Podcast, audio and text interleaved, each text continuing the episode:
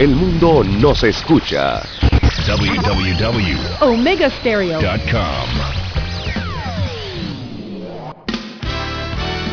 La mejor franja informativa matutina inicia a partir de este momento, con un análisis completo del acontecer nacional e internacional. Noticiero Omega Estéreo.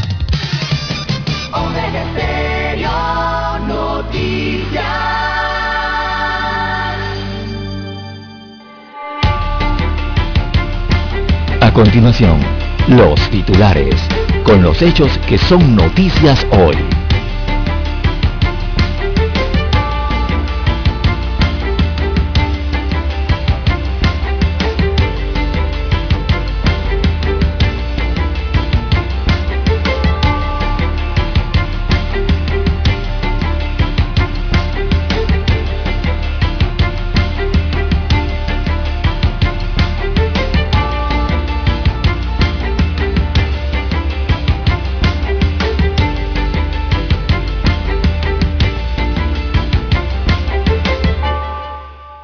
Cambio Democrático pide revocar mandato a los 15 disidentes. La acción interpuesta ayer eh, coincide con la disputa entre Yanivel Ábrego y Rómulo Rux por el control del partido de cara a los comicios del año 2024.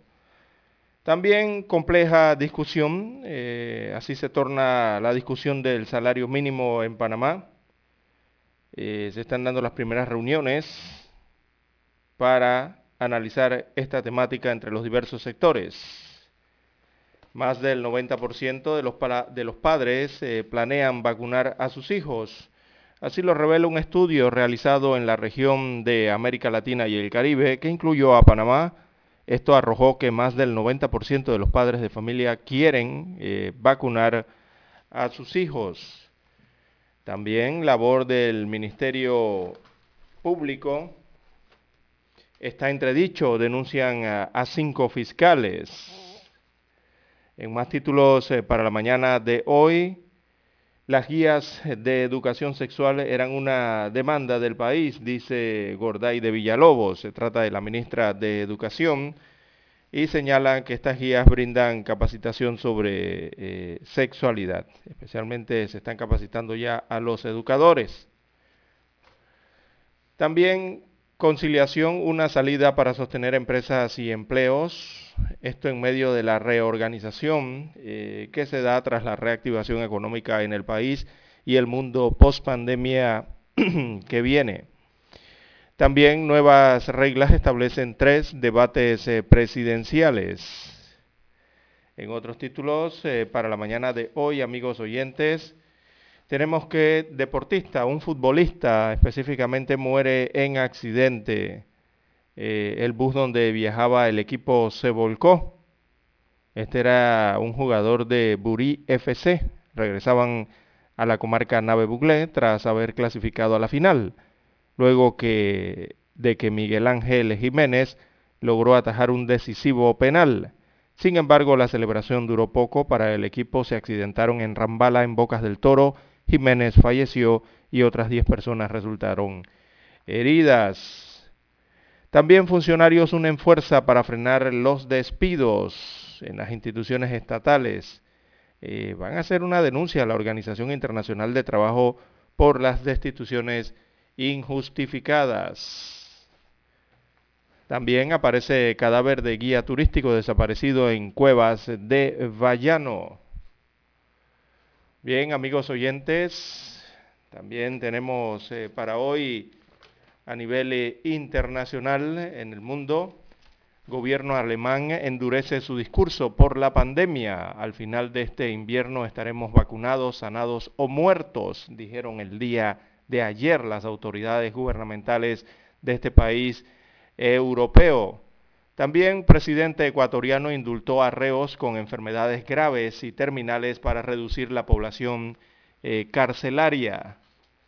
Al menos 45 personas murieron al eh, incendiarse un autobús en una autopista en Bulgaria. Y tenemos que los Estados Unidos de América indemnizará con 130 millones de dólares a familiares del tiroteo de Parkland por negligencia del FBI. Amigos oyentes, estas y otras informaciones durante las dos horas del noticiero Omega Estéreo. Estos fueron nuestros titulares de hoy. En breve regresamos. 7.30 AM. Infoanálisis, con entrevistas y análisis con los personajes que son noticia. La mejor franja informativa matutina está en los 107.3 FM de Omega Estéreo Cadena Nacional. Omega Stereo tiene una nueva app. Descárgala en Play Store y App Store totalmente gratis. Escucha Omega Stereo las 24 horas donde estés con nuestra nueva app.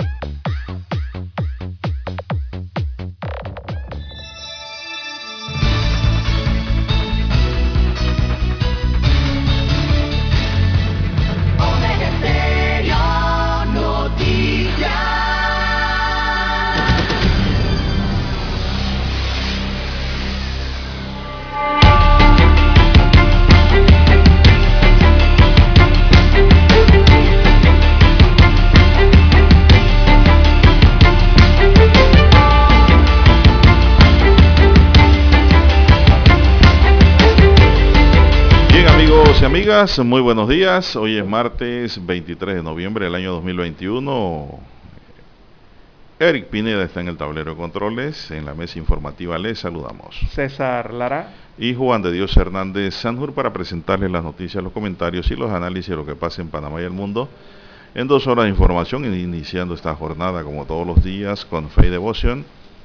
Ante todo, agradeciendo a Dios Todopoderoso por esa oportunidad que nos da esta mañana de poder compartir la información que nos llega, ¿verdad? De esta forma llegar hacia sus hogares, acompañarles en sus automóviles, en sus puestos de trabajo y donde quiera que usted se encuentre esta hora en Panamá y el mundo. Gracias por esperarnos, gracias por acompañarnos. Pedimos para todos salud, divino tesoro, seguridad y protección, sabiduría y mucha fe. Mi línea directa de comunicación es el doble seis catorce catorce cuarenta y cinco. Ahí me pueden escribir, es mi número de WhatsApp. Entonces, Lara está en redes sociales. Lara, ¿cuál es su red favorita?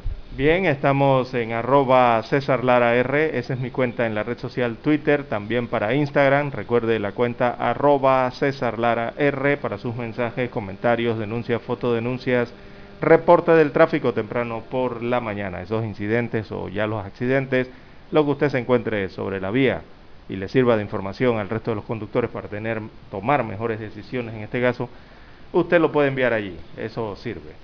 Bien, buenos días a usted, don Juan de Dios, a Eric Pineda, que está en los controles eh, para la mañana de hoy, a todos los amigos oyentes a nivel de la República, comarcas, las provincias, el área marítima, dos frecuencias llenan el territorio nacional.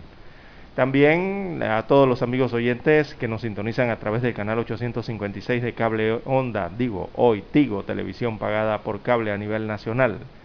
Así que allí en el 856 llega la señal de Omega Estéreo a su televisor. También a todos los amigos oyentes que ya han activado la aplicación, sí, el apps de Omega Estéreo. Si usted no lo tiene, puede descargarla hasta tiempo de eh, su tienda favorita de Android o iOS. Así es, amigos oyentes, todas las formas en las que llega la señal de Omega Estéreo y los que están fuera de fronteras que nos sintonizan a través de un clic en la página web de la estación Don Juan de Dios, omegaestereo.com. Allí nos escuchan en vivo, en directo. ¿Cómo amanece para hoy? Bueno, muy bien, excelente, gracias a Dios. Espero que usted también esté bien. Muy bien también. Avanza Yo lo hacía por allá por de noviembre. No, no, esta semana estaremos acá en Ciudad Capital. Yo lo hacía por allá por Coclé no? Bueno, entrando en materia informativa, tenemos la situación del COVID en Panamá. Rápidamente, aquí tengo el informe. 476.129 casos confirmados. Vamos para el medio millón. 132 nuevos casos registrados ayer. 133 nuevos casos. Ayer se registró un fallecido más. Eso eleva la suma a 3.000 a 7.354 fallecidos por la COVID-19 en esta pandemia. 7.354. Y Hay recuperados 466.320. 466.320 recuperados, pero lo que no sabemos de ese número, cuántos han quedado con secuelas producto de la COVID. Esa es la información que tenemos. Siga usando su mascarilla, que no se lo olvide. O César.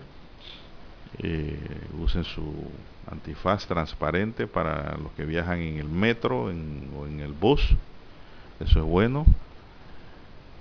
Use su alcohol, su gel alcoholado o agua con jabón, donde llegue un lavamano inmediatamente. Así es.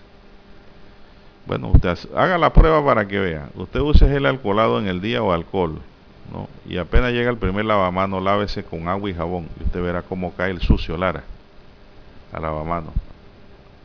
¿Por qué? Porque el ser humano pues todo lo toca todo lo toca y a veces lo toca sin darse cuenta. Y lo que hay que evitar andar agarrándose de las escaleras, o usted va, Lara, está joven, está fuerte, ¿para qué va a tocar agarrar escaleras? Los barandales. barandales ya para personas de avanzada edad, personas que tengan algún tipo de discapacidad, pero si usted no tiene nada, ¿para qué va a agarrar eso? Enséñele a su niño que eso si no es necesario, que lo use si es necesario. Bien, son las 5.49 minutos, señoras y señores, avanzamos. Así es, don Juan de Dios. Bueno, dentro de la cifra a destacar, eh, 3.6% de positividad es lo que marcan las cifras, don Juan de Dios, dadas a conocer el día de ayer, es la positividad a nivel nacional de la enfermedad.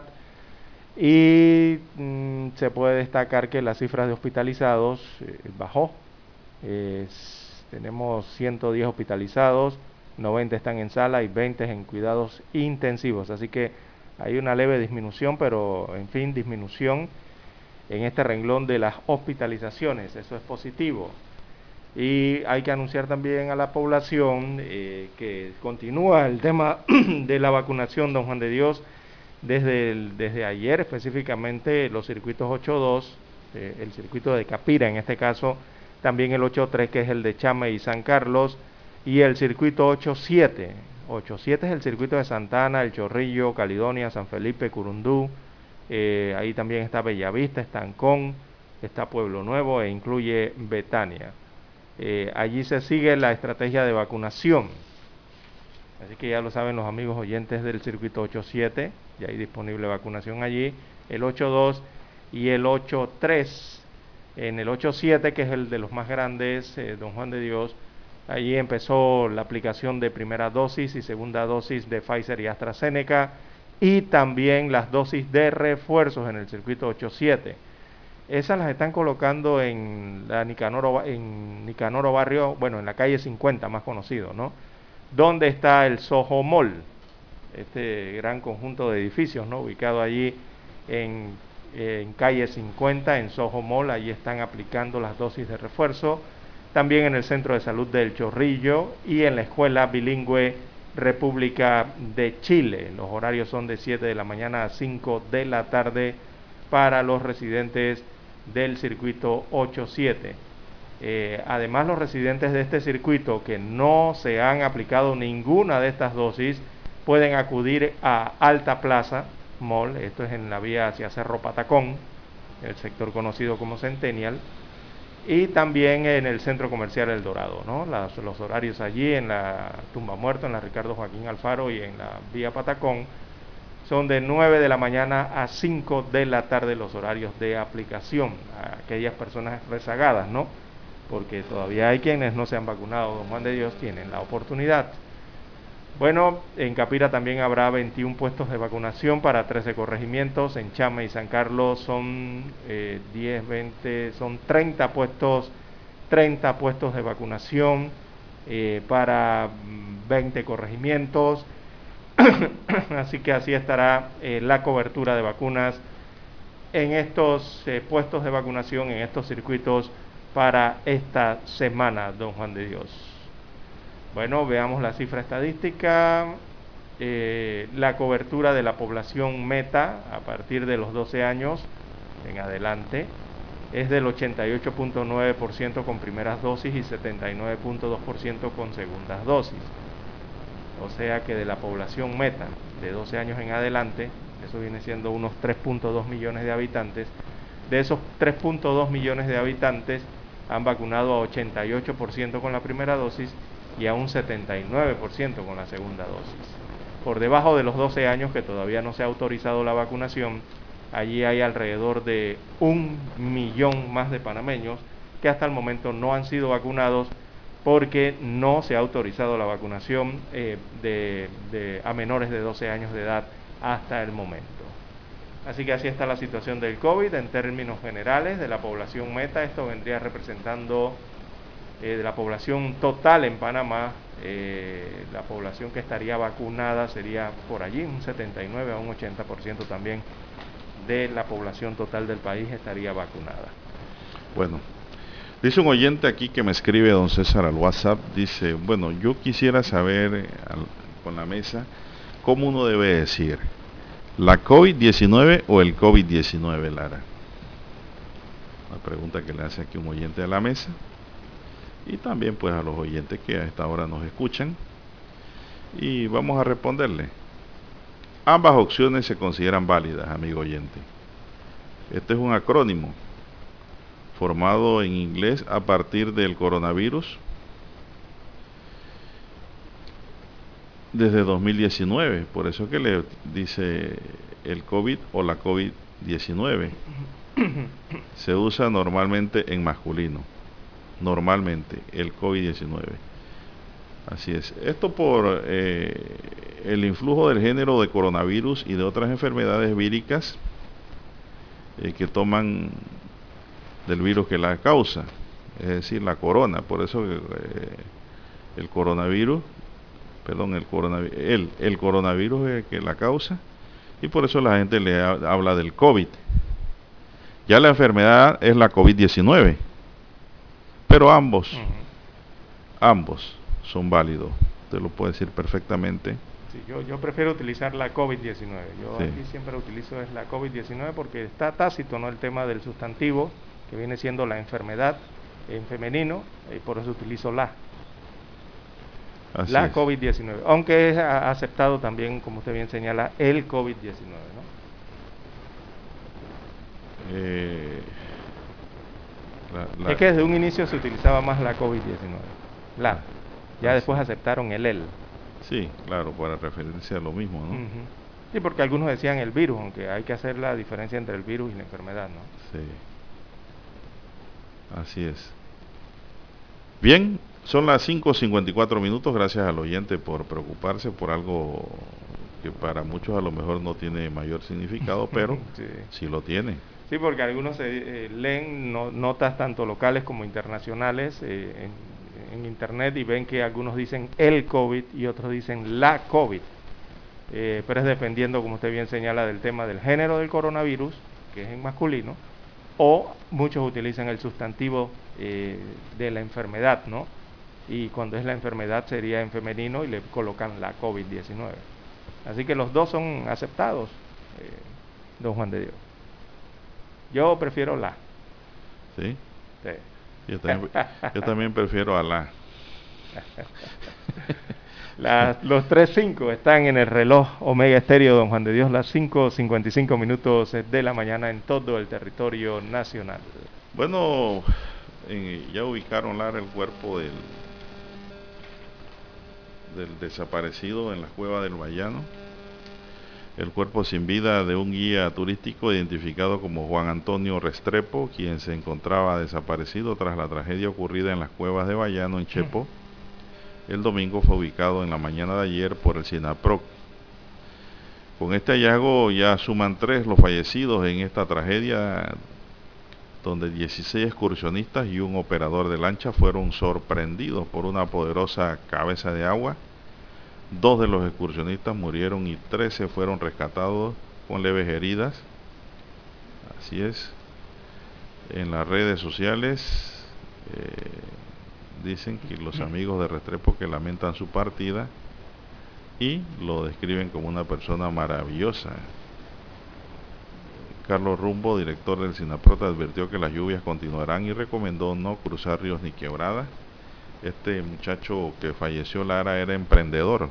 Sí, él, era profesional de, estas ramas, don Juan de Dios. Él estaba graduado en turismo y tenía varios años de, experiencia organizando este tipo de excursiones eh, a estos destinos ecológicos ¿no? y de aventuras eh, como lo es las cuevas del Bayano, allá en el sector este de la capital. 26 añitos.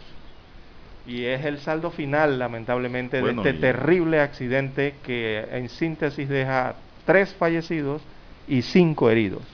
Y la otra cantidad de rescatados, ¿no? Sí, claro. Eh, los otros dos fallecidos, Lara, eran, eh, César, eran una pareja de novios de su provincia, casualmente. Esa es la información que me llegó ayer, pues lamentablemente perdieron la vida allí. El novio trató de salvar a su novia cuando vio que la cabeza de agua se la llevaba. Se tiró a su rescate, pero que va, con tan mala suerte que corrió la misma suerte, don César. Lamentable y triste porque uno se pone a ver qué uno haría ante una situación como esta cuando un ser querido está en esta situación, Lara lo más probable es que uno se va también. Yo también intento salvarlo. Lo más probable, le voy a decir, que para vivir con el resto de la vida con eso de que yo pude intentar, pude hacerlo, mejor me la rifo, como dice el señor de los Guayacanes. Así que es lo que corresponde, ¿no? Tratar de salvar. Muchos padres han perdido, sí, han perdido la vida salvando a sus hijos, salvando a su esposa, a su novia a su compañera, es decir, a un hijo, a un familiar, a la abuela, a la madre, mucho. Eso ya está, hay historias de sobre. Porque es el instinto de supervivencia de salvar a quien tú quieres. Eso ocurre, Lara. Inclusive el instinto se extiende mucho más allá. Que tú ves a otra persona, Lara, a veces ni la conoces.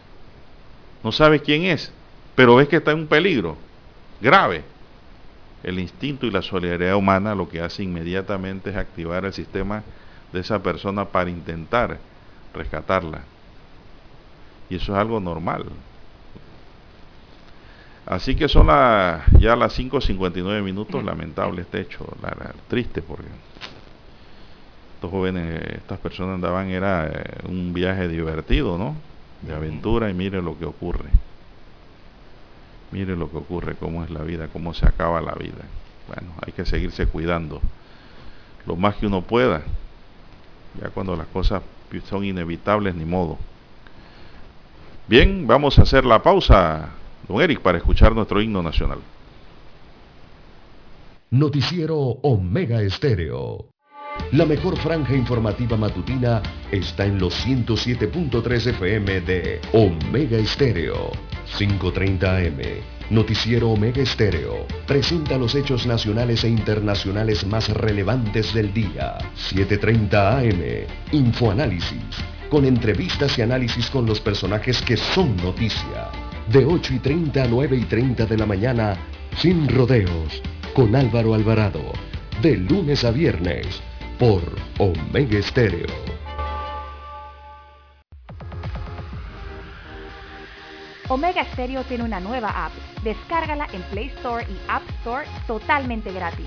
Escucha Omega Stereo las 24 horas donde estés con nuestra aplicación totalmente nueva. En centrales telefónicas, la casa del teléfono es tu mejor opción. Te asesoramos y ofrecemos buena atención años de experiencia trabajando para ti. La casa del teléfono, ubicados en Via Brasil y lista hermosa. La casa del teléfono, líder de telecomunicaciones. La casa del teléfono, distribuidores de Panasonic. Ven a visitarnos. La casa del teléfono. 229-0465 lsdtcorp.com Distribuidor autorizado Panasonic. Para anunciarse en Omega Estéreo, marque el 269-2237. Con mucho gusto le brindaremos una atención profesional y personalizada. Su publicidad en Omega Estéreo. La escucharán de costa a costa y frontera a frontera. Contáctenos 269-2237. Gracias.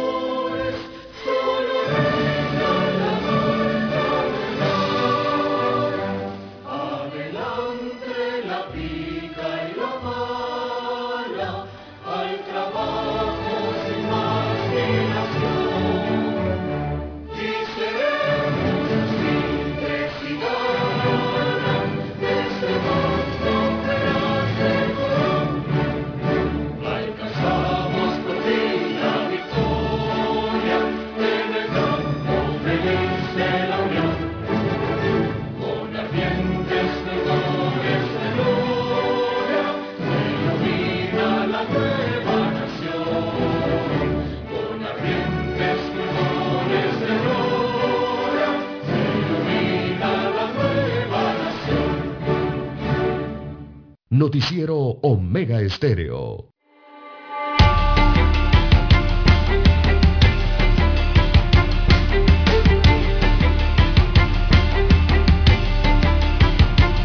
Bien, son las seis, dos minutos, señoras y señores, seis, dos minutos en su noticiero Omega Estéreo, el primero con las últimas. ¿Qué más tenemos, César?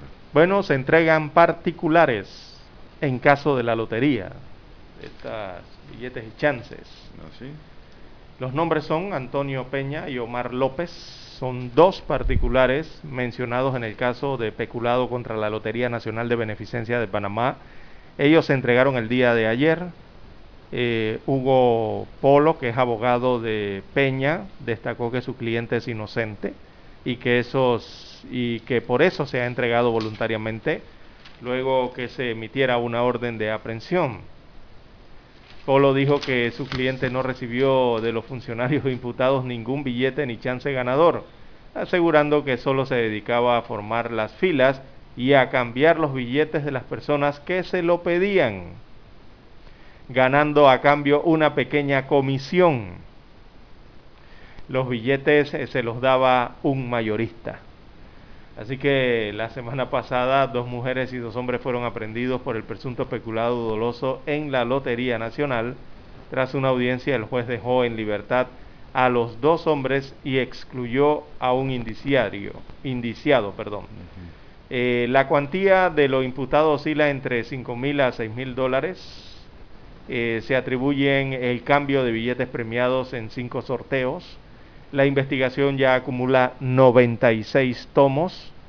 Entre los aprendidos iniciales estaban la directora eh, provincial de operaciones de la lotería, también el jefe de entrega de chances y billetes, eh, que cambiaban entonces ilícitamente estos chances y billetes devueltos antes de los sorteos.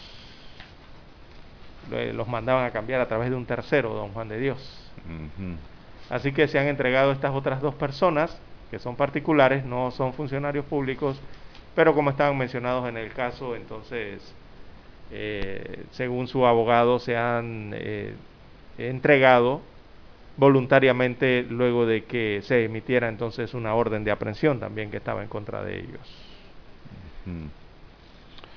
Bueno, participaron, ¿no? Cambiaban los billetes. Sí.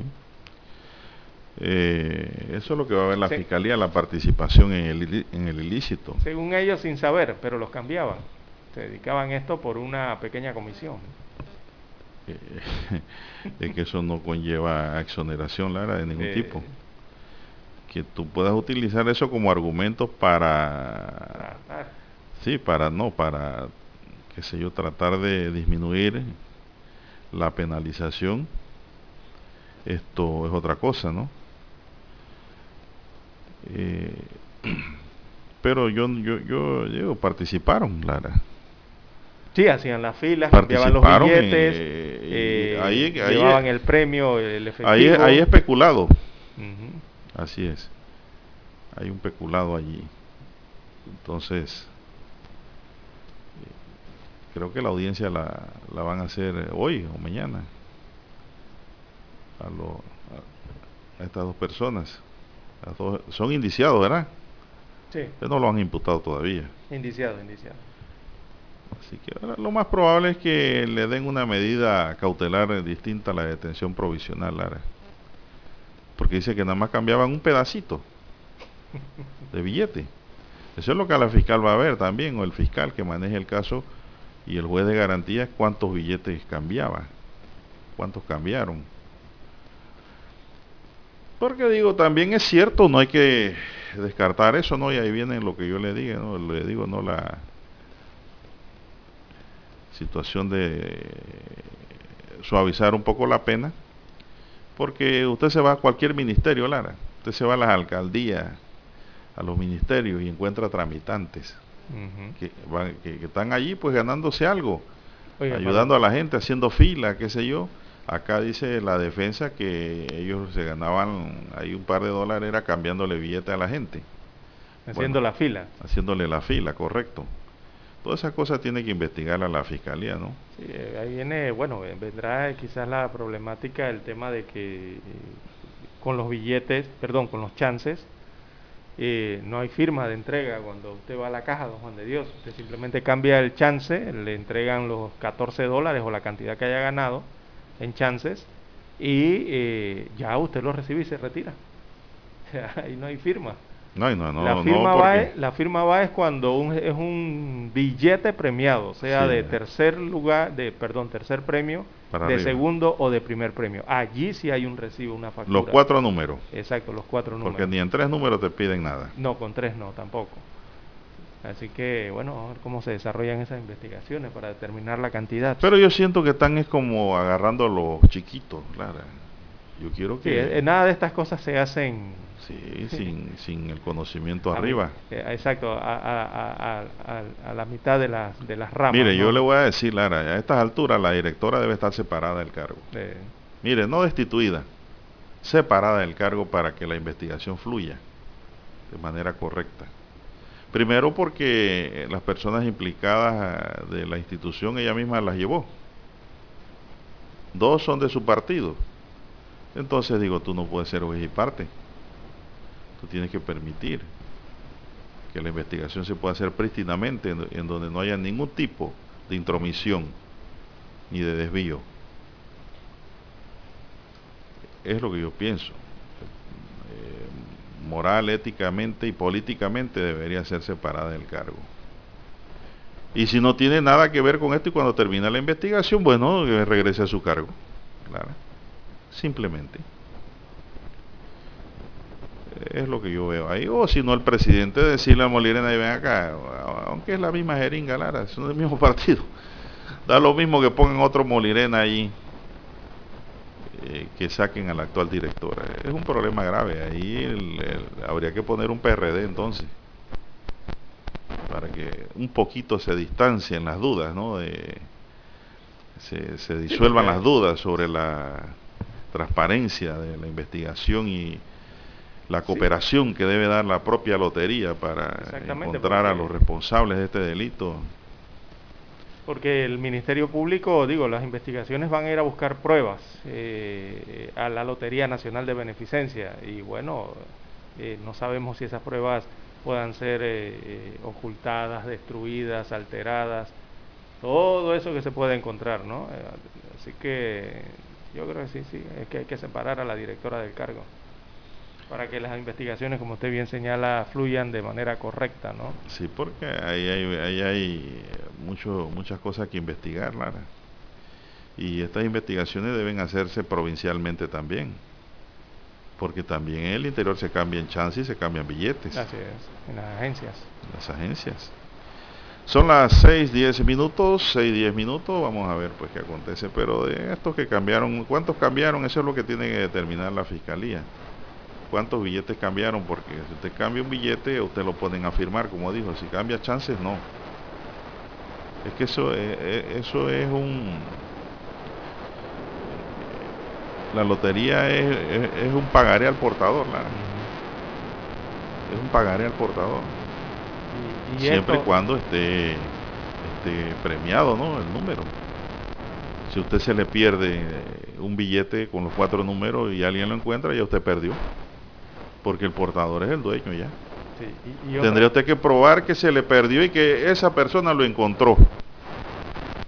¿No? Y que lo fue a cambiar. Ya, esos son otros 500 pesos, pero eso es difícil. Eso es muy difícil. Quien lo tiene, lo cambia. Y la lotería presume que quien lo cambia es el dueño. Ese es el otro pedacito de esto.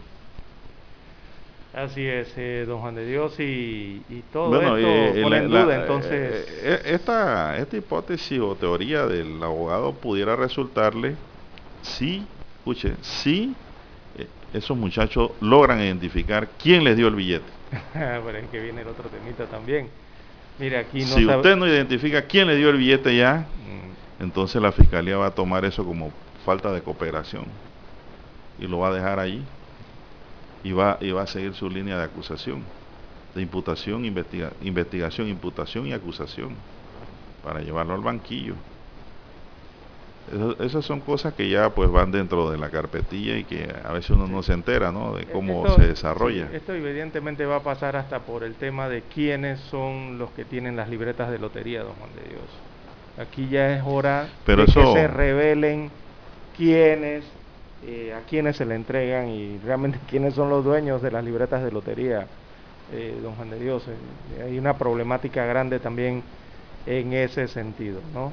Por el acaparamiento del cual se habla de, estas libretas de lotería y que los billeteros están siendo utilizados. Mire, otro fenómeno que puede encontrarse allí y no se descarta, don César. Usted sabe que hay muchos comercios que aceptan pagos por por, por chance y billete. Se lo cambian. Entonces después ellos agarran ese pocotón de chances, las tiras de chance van y lo cambian en la lotería un montón. Eh, ese es un comerciante. Y si ese comerciante va y lleva allí, digo, con los chances va a ser difícil, área. Eh, son cuatro números. Son billetes de cuatro números los que realmente están investigando. Porque el chance es muy difícil determinar. Hasta usted mismo me cambia un chance a mí. Sí. El ahí me gané 70 dólares dame 60 y quédate con 10 para que te tomes ahí una malta, una super malta. hasta los conductores de autobuses reciben chance. Sí, eso, con chance es más difícil, pero ya con los cuatro números sí se puede determinar muchas cosas en las devoluciones. Bien, vamos a la pausa y regresamos.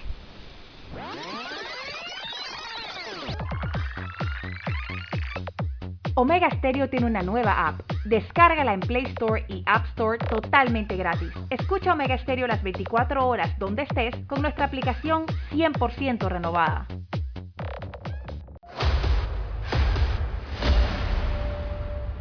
Desde los estudios de Omega Estéreo, establecemos contacto vía satélite con la voz de América.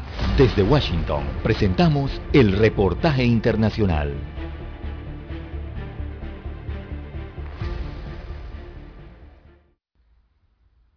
Las elecciones generales en Chile realizadas el domingo ratificaron lo que anticiparon los analistas, una contienda polarizada con un voto disperso que llevó a dos candidatos con posiciones totalmente opuestas a una segunda vuelta electoral que se realizará el 19 de diciembre. Los analistas coincidieron en que esta es la primera vez desde la recuperación de la democracia en 1990 en que los candidatos presidenciales favoritos están más lejos del centro político, lo que ha generado incertidumbre política y económica. El presidente Sebastián Piñera habló al país desde el Palacio de la Moneda en Santiago anoche, mientras el conteo de votos avanzaba y agradeció la participación de los ciudadanos en el proceso.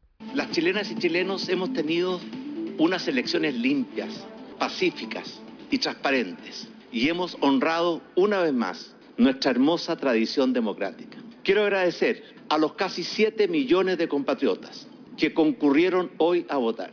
Porque si bien el voto es voluntario, votar es una buena forma de mostrar nuestro compromiso y amor por Chile. Y además, porque todos los votos cuentan y todas las voces importan. Los candidatos José Antonio Cast, de 55 años de edad y abogado considerado ultraderechista, logró cerca del 28%, mientras Gabriel Boric, de 35 años de edad y exdirigente estudiantil, apoyado por la izquierda, obtuvo cerca del 26%. Los dos candidatos se ubicaron muy lejos del 50% más uno de los votos que eran necesarios para lograr la presidencia de Chile, y ahora deberán volver a las urnas el 19 de diciembre. Vamos a elegir entre libertad y comunismo, afirmó el conservador José Antonio Cast, ganador de la primera vuelta a sus seguidores, afirmando que el resultado muestra que la mayoría de chilenos quiere un país tranquilo y seguro. Llegó la hora de que recuperemos Chile, afirmó Cast. Por su parte, Gabriel Boric aseguró en su discurso ante sus partidarios que está embarcado en una cruzada para que la esperanza le gane al miedo. Gran parte de las esperanzas de ambos candidatos está ahora en los que fueron sus rivales políticos hasta el domingo y que quedaron en tercer, cuarto e incluso quinto puesto y cuyos seguidores podrían ser la clave del triunfo para cualquiera de los dos aspirantes presidenciales. Yoconda Tapia, Voz de América, Washington. Escucharon vía satélite desde Washington el reportaje internacional. La mejor franja informativa matutina está en los 107.3 FM de Omega Estéreo. 5.30 AM. Noticiero Omega Estéreo. Presenta los hechos nacionales e internacionales más relevantes del día. 7.30 AM. Infoanálisis. Con entrevistas y análisis con los personajes que son noticia. De 8 y 30 a 9 y 30 de la mañana. Sin rodeos. Con Álvaro Alvarado. De lunes a viernes por Omega Estéreo. Somos Omega Estéreo. 40 años siendo la cadena nacional en FM Estéreo, pionera en Panamá.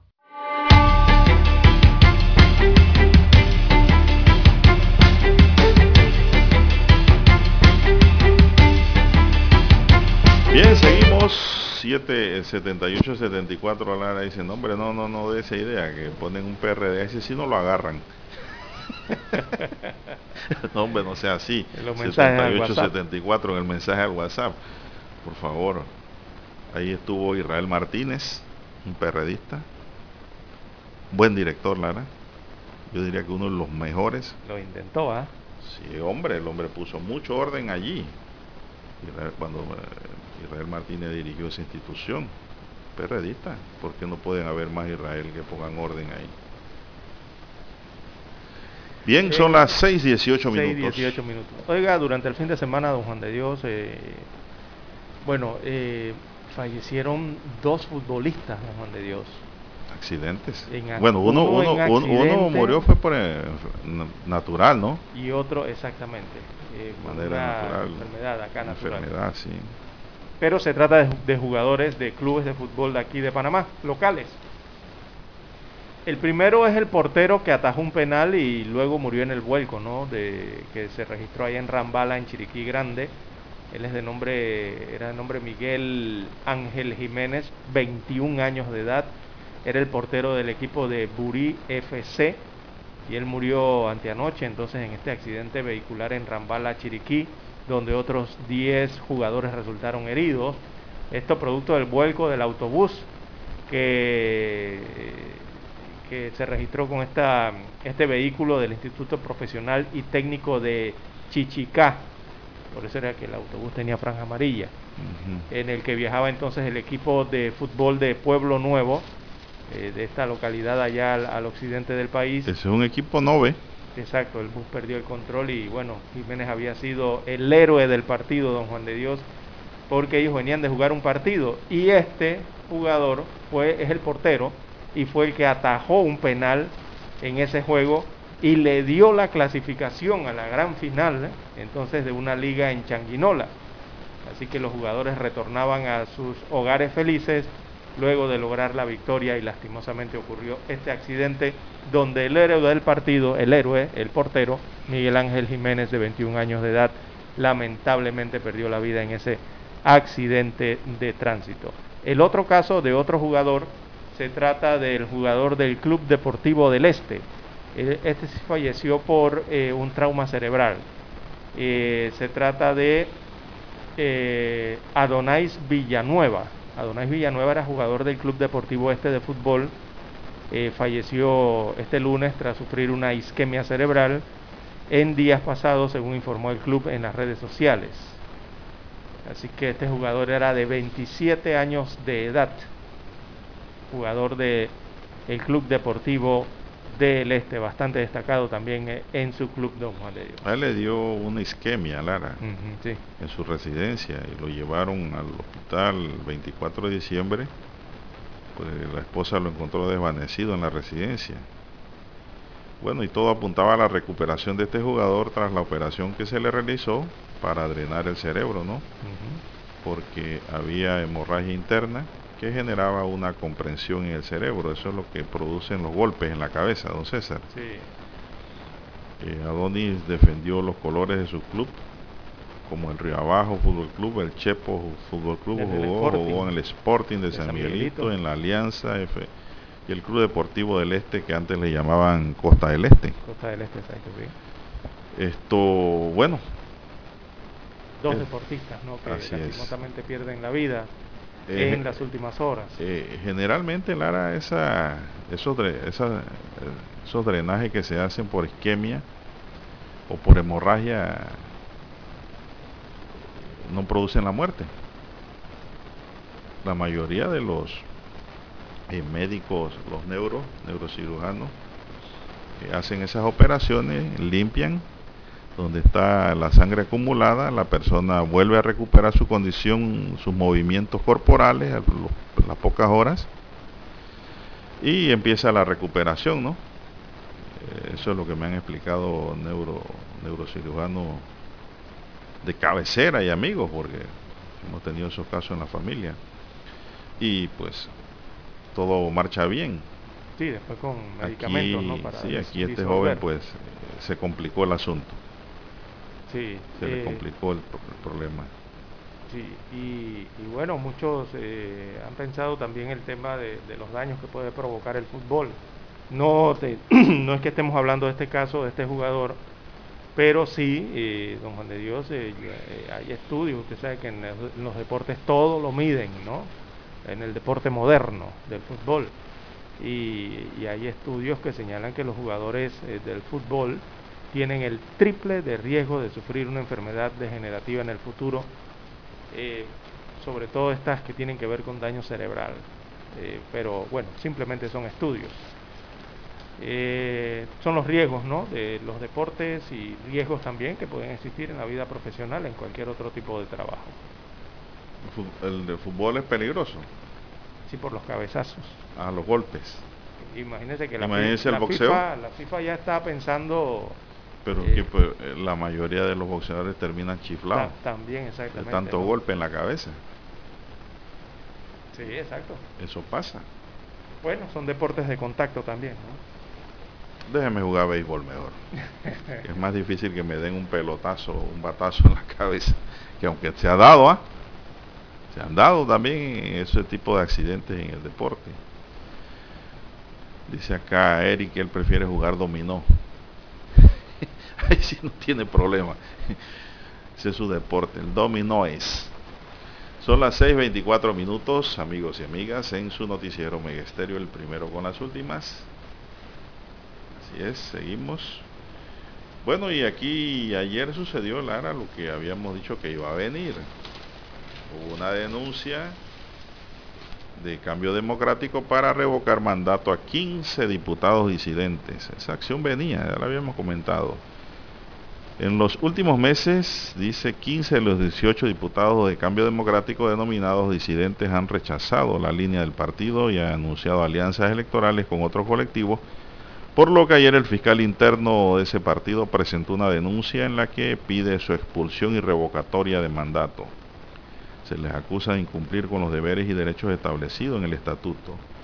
En la acción está señalada la jefa de bancada del CD, Yanibel Ábrego, así como Delia Bernal, Mayín Correa, Génesis Arjona, Laín Cedeño, José María Herrera, Sergio Chello Galvez, Nelson Jackson, Fátima Grazal, Hernán Delgado, Arnulfo Díaz, Livia Batista, Lilia Batista, Leopoldo Benedetti, Marilín Vallarino y Leopoldo Archibol. Bueno, casi todos.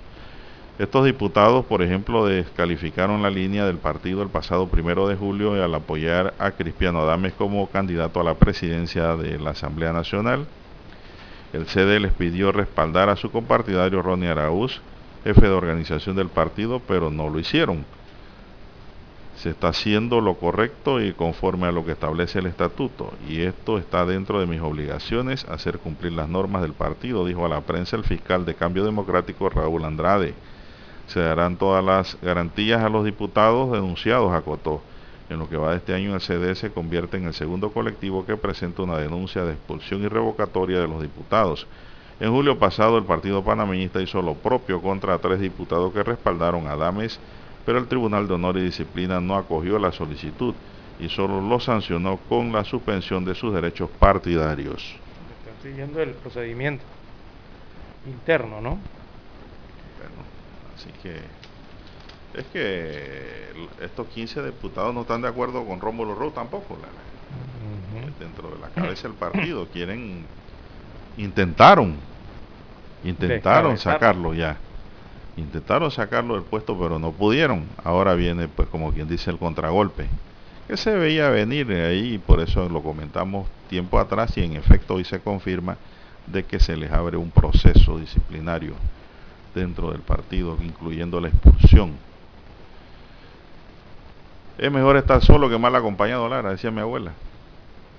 6.27 minutos es la hora en Omega Estéreo, cadena nacional. Vamos a hacer una pausa para escuchar el periódico. Infoanálisis. De lunes a viernes de 7 y 30 a 8 y 30 de la mañana por los 107.3 FM de Omega Estéreo. Con Guillermo Antonio Adames, Rubén Darío Murgas y Milton Enríquez. Infoanálisis. El programa para gente inteligente como usted.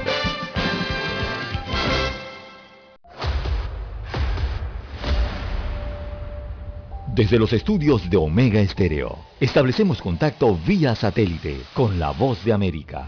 Desde Washington, presentamos el reportaje internacional.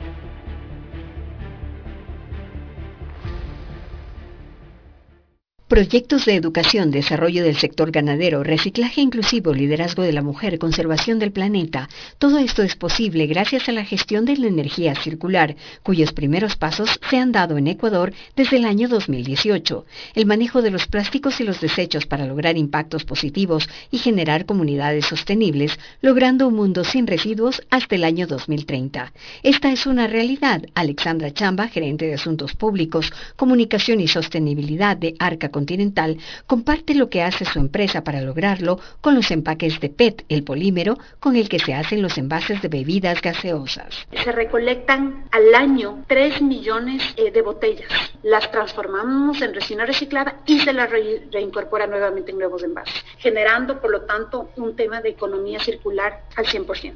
Hoy en Ecuador se recupera el 80% de estos plásticos y esto genera ingresos económicos a los recicladores. Para el doctor Daniel Wall, autor del libro Diseñando Culturas Regenerativas, la creación de un sistema regional de energía circular es posible. Como una manera de rediversificar economías regionales, de, eh, volver a la región la capacidad de producción de, de materiales básicas para abastecer y, ayudar a poblaciones regionales. Alianzas entre las empresas públicas y privadas permiten que se realice esta colaboración y se concreten los procesos de energía circular, es decir, reusar, reciclar y conservar el entorno ambiental sin contaminar. Ecuador dio un gran paso con la creación del primer centro de energía circular de Latinoamérica. La iniciativa reúne a varios países como Chile, Colombia, Costa Rica, Perú, entre otros. Hace pocos días la Unión Europea donó un millón de euros para cofinanciar un proyecto de gestión de desechos llamado Green Circular, que generará miles de empleos en 27 meses en el país. Giselle Jacome, Voz de América, Quito. Escucharon vía satélite desde Washington el reportaje internacional. Omega Estéreo, 24 horas en FM Estéreo.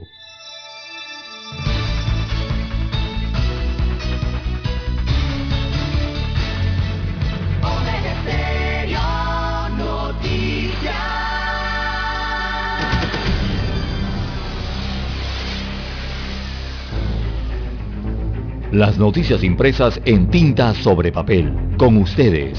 Escuchando el periódico. Los titulares de las primeras planas de los diarios estándares de circulación en Panamá.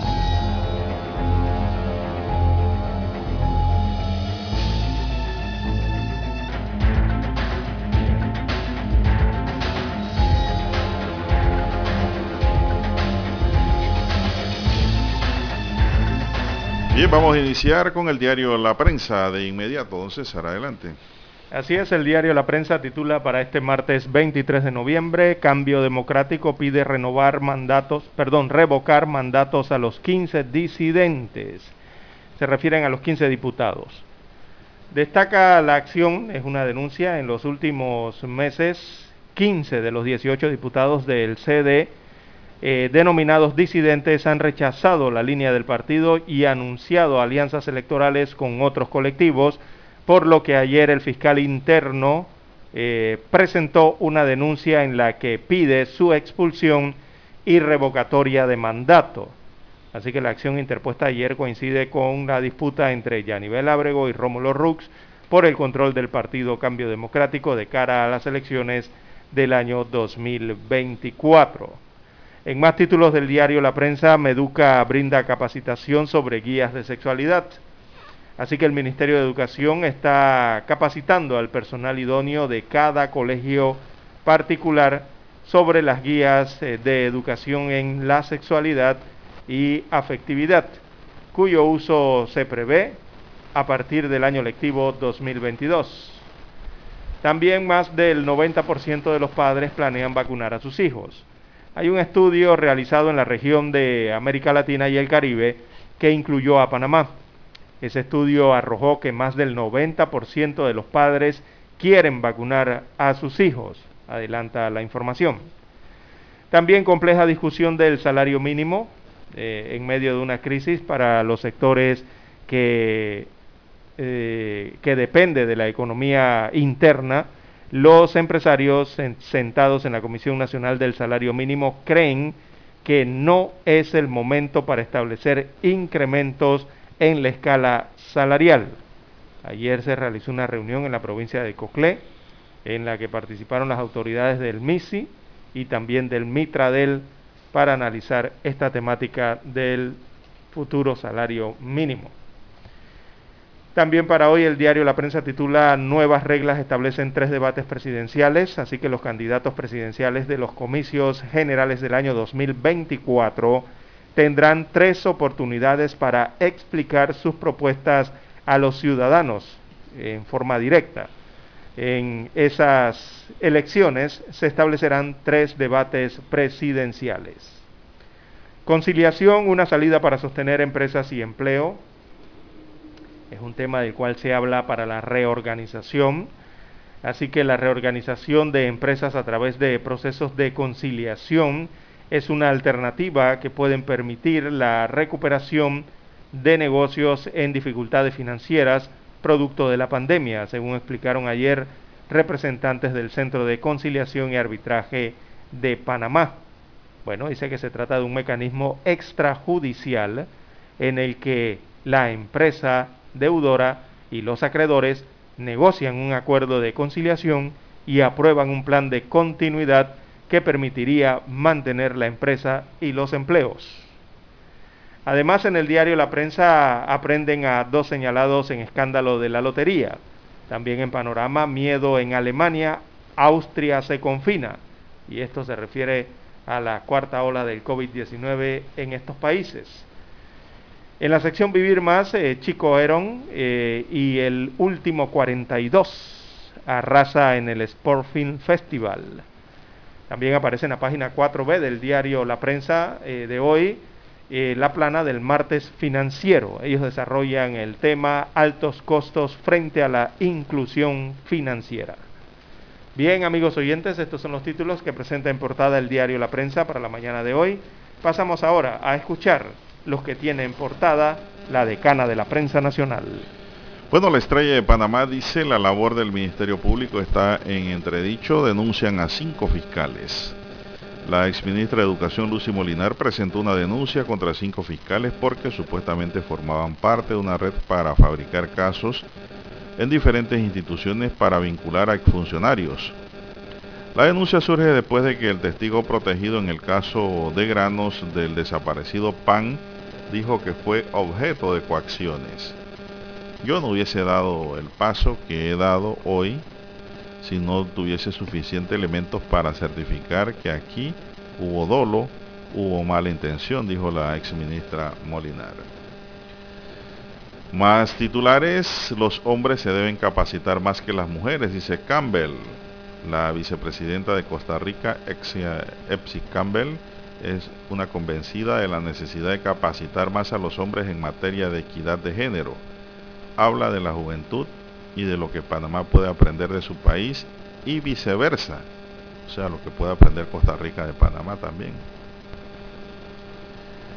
Más titulares, las guías de educación sexual eran una demanda del país, señala Gorday de Villalobos, ministra de Educación.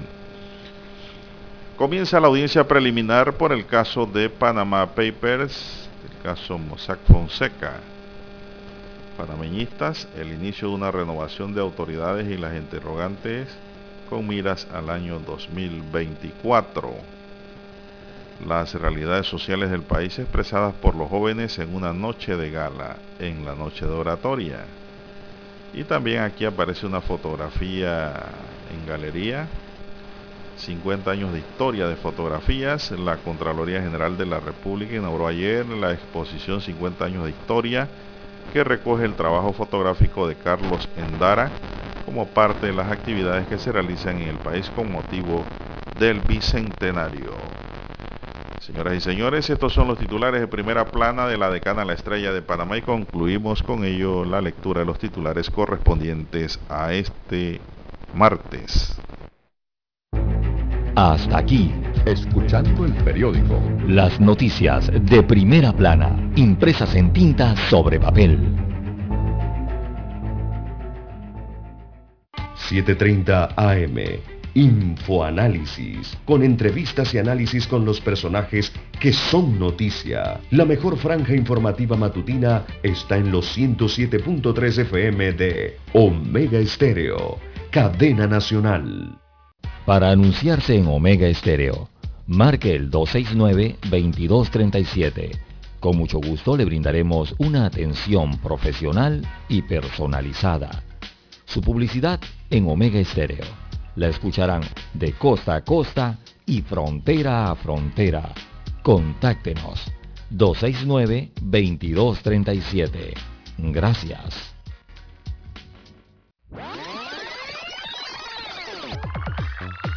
Omega Stereo tiene una nueva app. Descárgala en Play Store y App Store totalmente gratis. Escucha Omega Stereo las 24 horas donde estés con nuestra nueva app.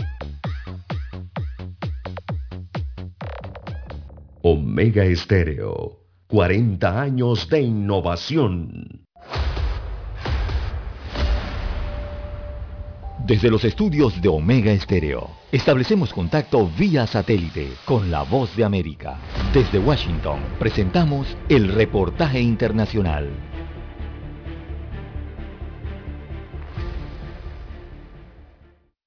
Los casos de pasajeros que no cumplen con las normas en los aeropuertos han incrementado un 3.000% respecto al 2019, según la Administración Federal de Aviación de Estados Unidos. Este año se han reportado cerca de 5.000 denuncias.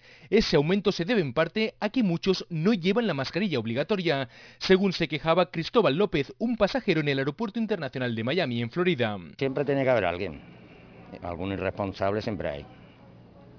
Lo normal es que te cuides y para cuidar a los demás también. La portavoz del aeropuerto de Miami, Indira Almeida Pardillo, también recuerda que habrá tolerancia cero contra los que se excedan en el consumo de alcohol y de otras sustancias. Sí, de hecho las aerolíneas han prohibido eh, que las personas se, monten en el, en el, avión embriagadas y el consumo de bebidas alcohólicas se está monitoreando muy de cerca en el aeropuerto. Y cuidado porque algunas líneas aéreas ya están tomando medidas contra los pasajeros más irrespetuosos y en algunos casos a esos pasajeros se les prohíbe volar de por vida, como confirmó Jacques Varela, también portavoz del aeropuerto. Si, se va, si hay algún tipo de mal comportamiento aquí en el aeropuerto, van a terminar mal, van a perder. Portar armas en los aeropuertos también está penado, incluso para los que tienen licencia para llevarlas. Quien no cumpla con esas normas se enfrenta a multas de hasta 14.000 dólares. Las autoridades, además de instar a todo el mundo a seguir las normas, también piden a los pasajeros que lleguen con suficiente tiempo de antelación, ya que se esperan largas colas en los aeropuertos. Anthony Belchi, Voz de América, Miami. Escucharon vía satélite desde Washington el reportaje internacional. Omega Estéreo, 24 horas en FM Estéreo. Es momento de adentrarnos al mar de la información. Este es el resultado de nuestra navegación por las noticias internacionales más importantes en este momento.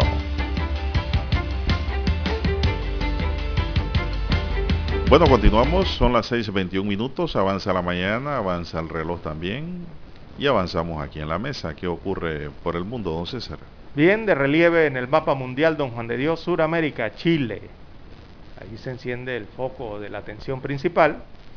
Bueno, el orden o el cambio. Así vieron en el mundo los resultados de la elección presidencial en Chile. Se van a la segunda vuelta, don Juan de Dios. No hay de otra. Así es, horas después de conocerse los resultados de la elección presidencial chilena que confirmó el paso a la segunda vuelta de José Antonio Cast, él es del Partido Republicano allá en Chile, y también de Gabriel Boric, de Convergencia Sindical chilena.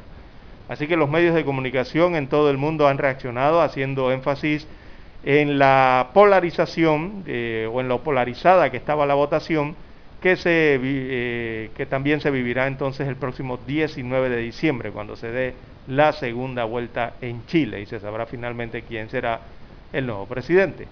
Así que lo que se presenta en el panorama chileno, don Juan de Dios, es la ultraderecha y la ultraizquierda. Así que ambas se van a disputar la presidencia chilena.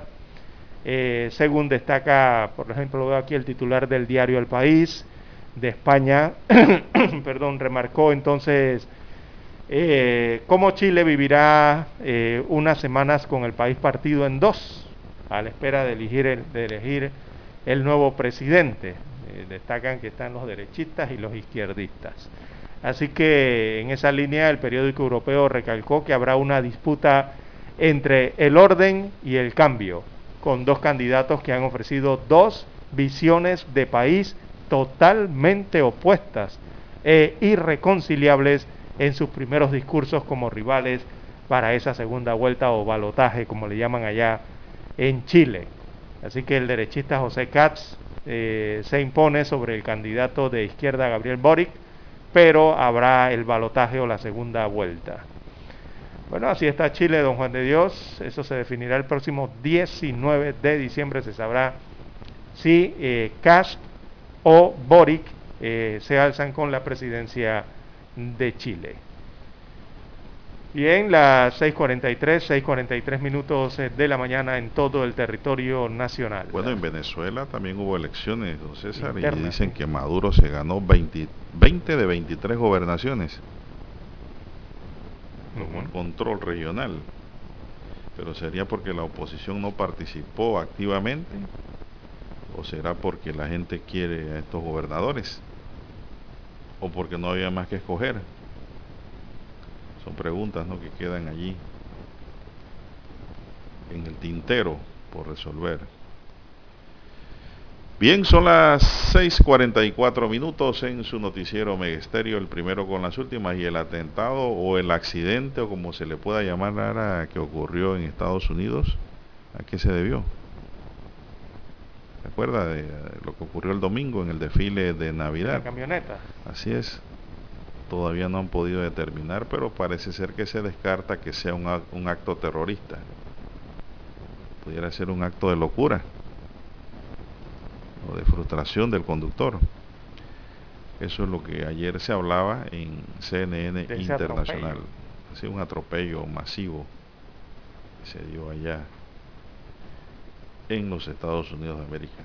Murieron cinco personas y 48 es el resultado final de las personas heridas también. Eh, durante ese desfile navideño, eh, que según las autoridades no fue, no fue un atentado terrorista, según destacan las autoridades de los Estados Unidos de América que realizan estas investigaciones. Según ellos, eh, no existe ninguna prueba de que esto sea un incidente terrorista, según dice el jefe de la policía del Departamento de Policía, Dan Thompson, allá en Wisconsin. Eh, eso lo dijo ayer en una rueda de prensa eh, en la que indicó que antes del suceso el sospechoso fue detenido. Estuvo implicado en un altercado doméstico. Y después ocurrió esta situación. Bueno, el supuesto autor del atropello fue identificado, veamos el nombre, como Darren Brooks, de 39 años de edad y originario de Milwaukee.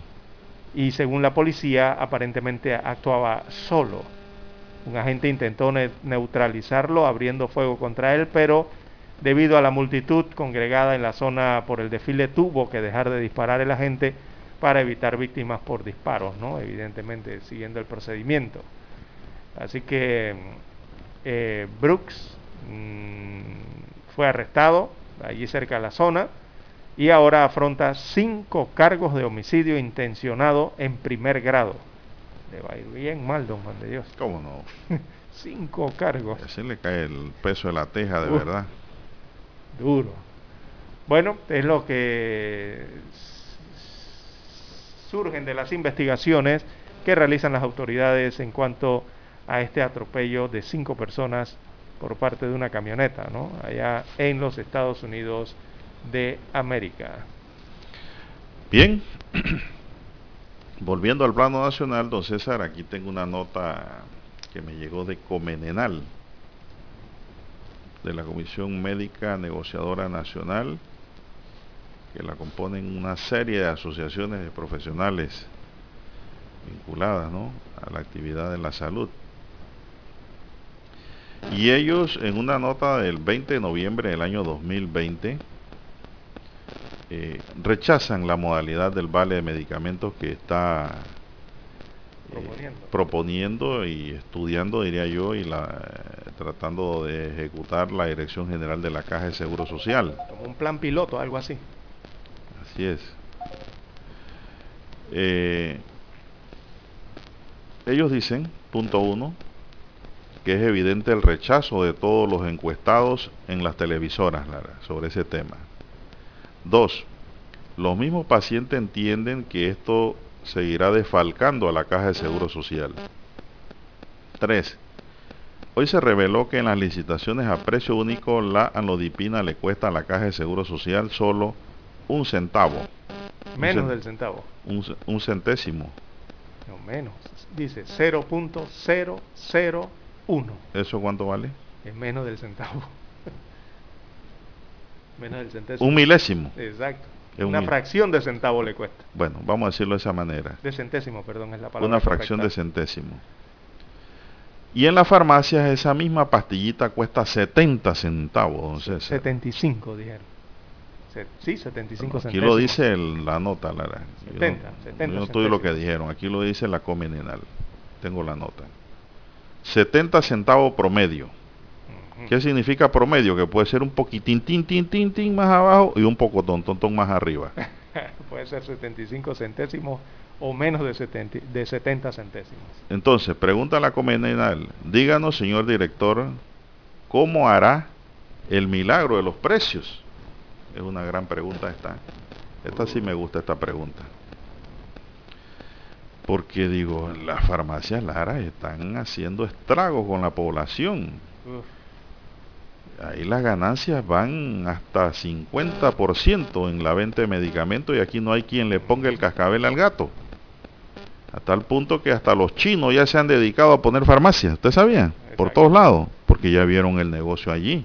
Almacenes de departamentos y ya yo, yo he visto almacenes de, que antes se dedicaban a la venta de ropa. Judíos, judíos, Lara, que se dedican a la venta de ropa y qué sé yo, de almacenes y tienen ahora farmacia. Ahora tienen una farmacia dentro del Porque ganancia, Lara, esto no hay un control y parece que el presidente Cortizo no, no sabe qué hacer realmente. No sabe qué hacer. Ya eso está demostrado.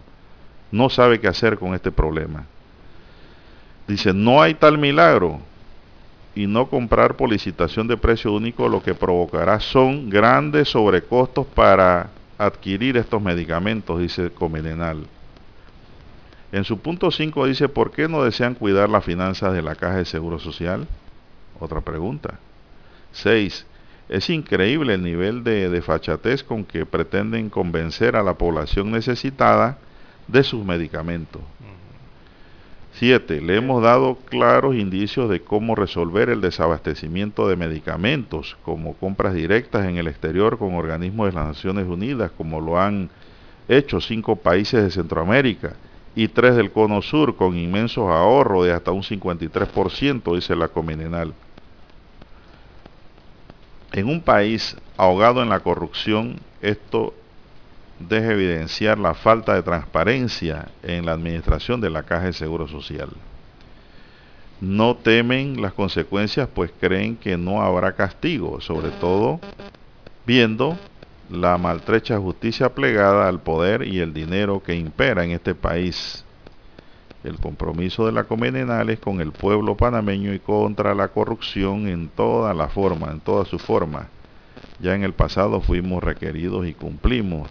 Firma el doctor Domingo Moreno, presidente de la Asociación Médica del Complejo Hospitalario Metropolitano, coordinador de la Comenenal en esta ocasión, y el doctor Julio Osorio, vicepresidente de Amer Chiriquí, y secretario de Comenenal. Aquí hay algunas preguntas interesantes, Lara. Y me gustó más esa pregunta de cómo una pastillita que cuesta, y así como otra, tan barato, comprarla al por mayor, mediante una licitación, la vas a comprar ahora con vale digital, en donde te va a costar 70 centavos. ¿Quién gana allí? Sí, y, esa emblodipina a 70 centavos eh, es un promedio y un promedio bajo, don Juan de bajo, sí los que compran eh, medicinas para la tensión arterial, la, presión arterial como Cada momento ando comprando todas esas cosas para... Juan de Dios, esas amlodipinas están arriba del Balboa, de un Balboa 50. Depende de la marca, la casa. Exacto, yo, digo, a mí un familiar le he, tenido que comprar esa amlodipina y me ha costado 1,78 eh, y hasta más de 2 dólares. Sí. ese, ese medicamento llamado amlodipina o amlodipino bueno. Eh, entonces eso de 70 centavos, de que me digan dónde es para ir allá. Mire que es tanta la ganancia que hay en las medicinas Lara que aquí han llegado nuevas farmacias que venden a mejor precio unas que otras.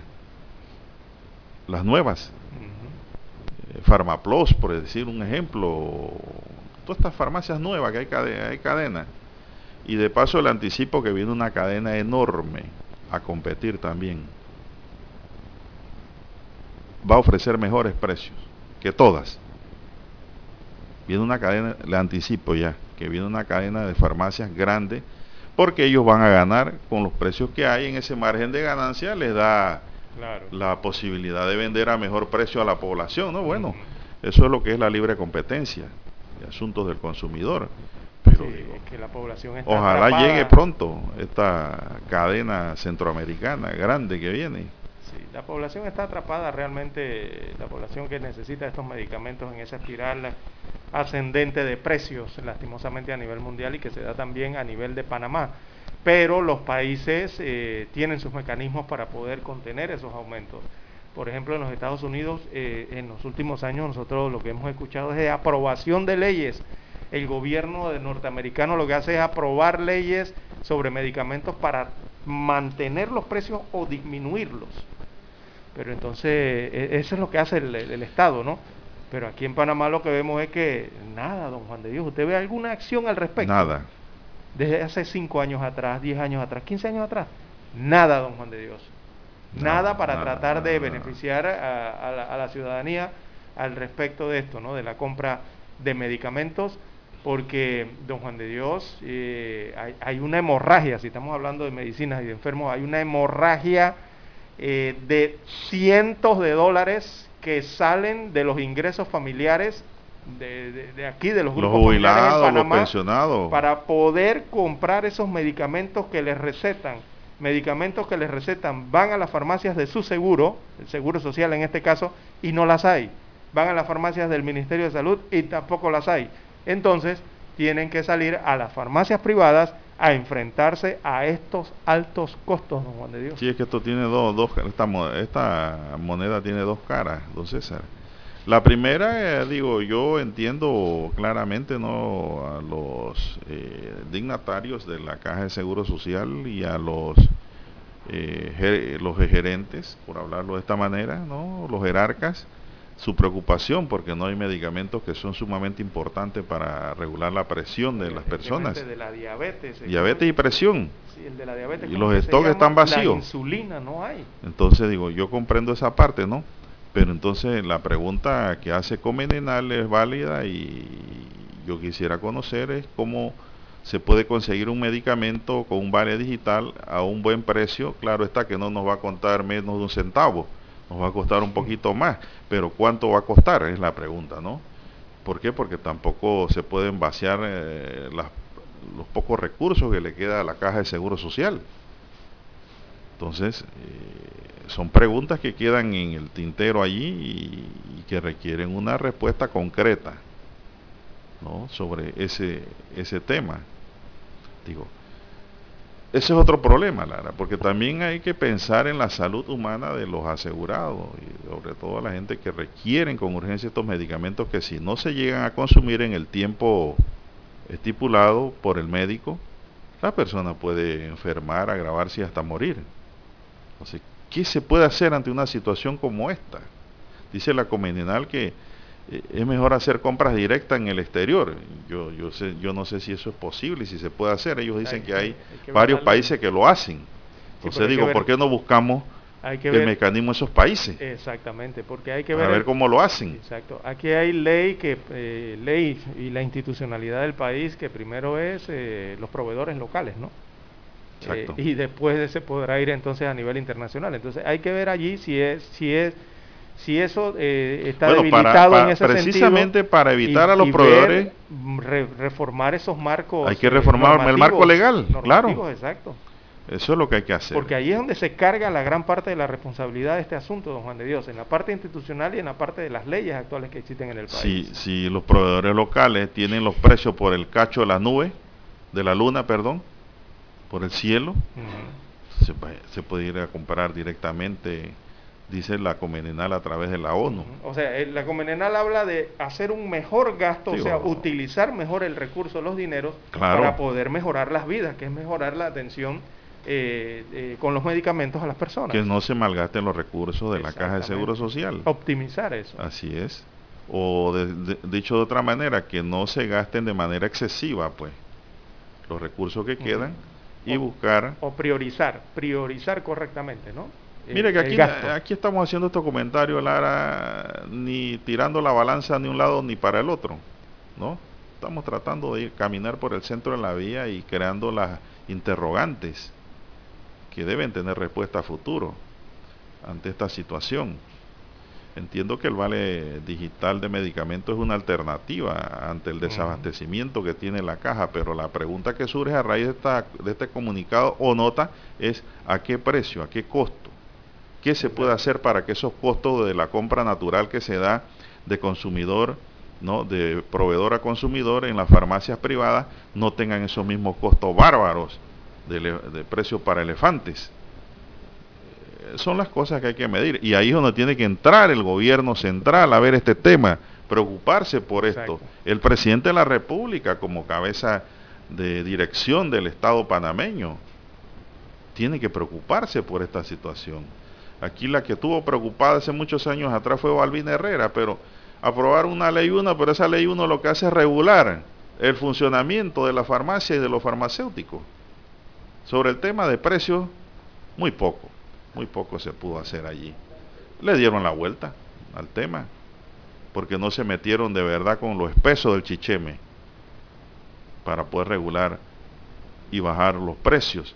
Que no es que no van a ganar, sí van a ganar, hombre. Farmacia produce mucho dinero. Por eso que le digo que están viniendo muchas cadenas.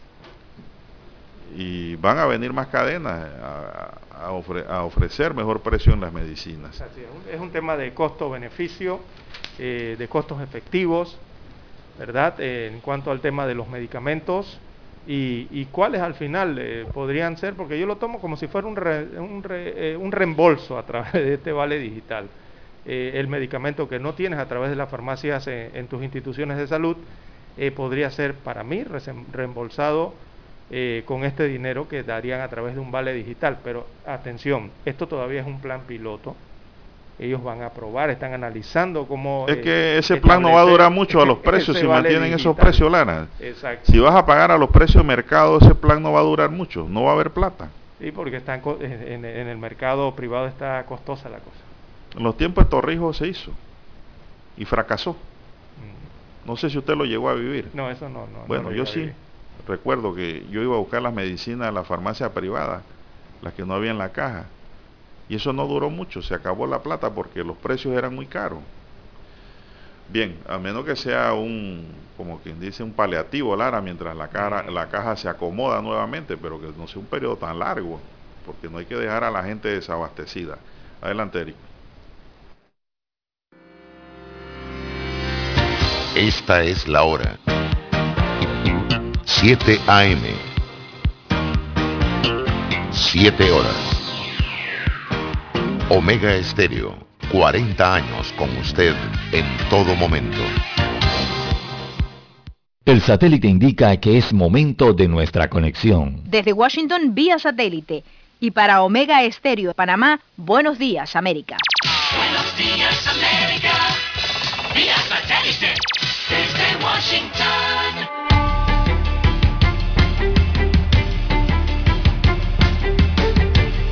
Washington les saluda Alejandro Escalona. El SIP 500 alcanzó un máximo histórico después de que el presidente Joe Biden designara al presidente de la Reserva Federal, Jerome Powell, para dirigir el Banco Central por un segundo mandato. El promedio industrial Dow Jones subió 0,86%, el S&P 500 ganó 0,66%, pero el compuesto Nasdaq cayó 0,16% desde máximos históricos a medida que los rendimientos de los bonos del Tesoro pesaron sobre las principales acciones tecnológicas. Apple se disparó 2,6% a un máximo histórico y Tesla ganó 3,9% después de que el CEO Elon Musk tuiteó que el modelo S Plaid de Tesla probablemente llegue a China en marzo. Michael Cohen, ex abogado personal del expresidente de Estados Unidos Donald Trump, finalizó su sentencia de tres años por violaciones al financiamiento de campañas y otros delitos. Cohen se representó a sí mismo durante todo el proceso penal y se declaró culpable en diciembre de 2018 de los delitos mencionados y evasión de impuestos. Los efectos devastadores de COVID-19 en la población carcelaria estadounidense dieron como resultado la liberación anticipada de Michael Cohen de una instalación federal en el estado de Nueva York. Cohen había pasado poco más de un año en la prisión de Otisville antes de ser enviado de vuelta a su lujosa residencia de Park Avenue para cumplir el resto. El asesor para asuntos hemisféricos de la Casa Blanca, Juan González, dijo que Washington invitará a opositores venezolanos y representantes de Juan Guaidó a la cumbre virtual por la democracia liderada por el presidente Joe Biden. El anuncio se produce un día después de las elecciones regionales y municipales en Venezuela, donde el oficialista Partido Socialista Unido de Venezuela ganó 20 de las 23 gobernaciones del país y además la alcaldía de Caracas. Desde Washington vía satélite y para Omega Estéreo de Panamá hemos presentado Buenos Días América. Buenos días América, satélite, desde Washington.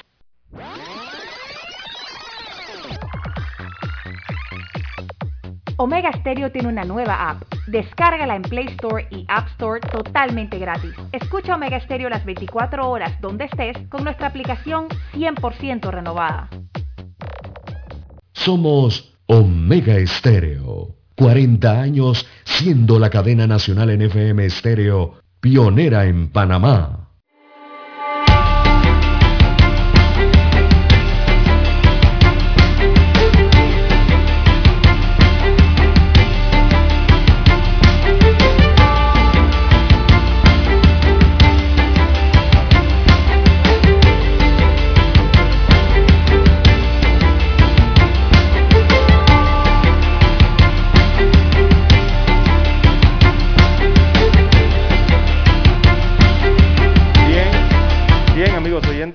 7.5, 7.5 minutos eh, de la mañana en todo el territorio nacional.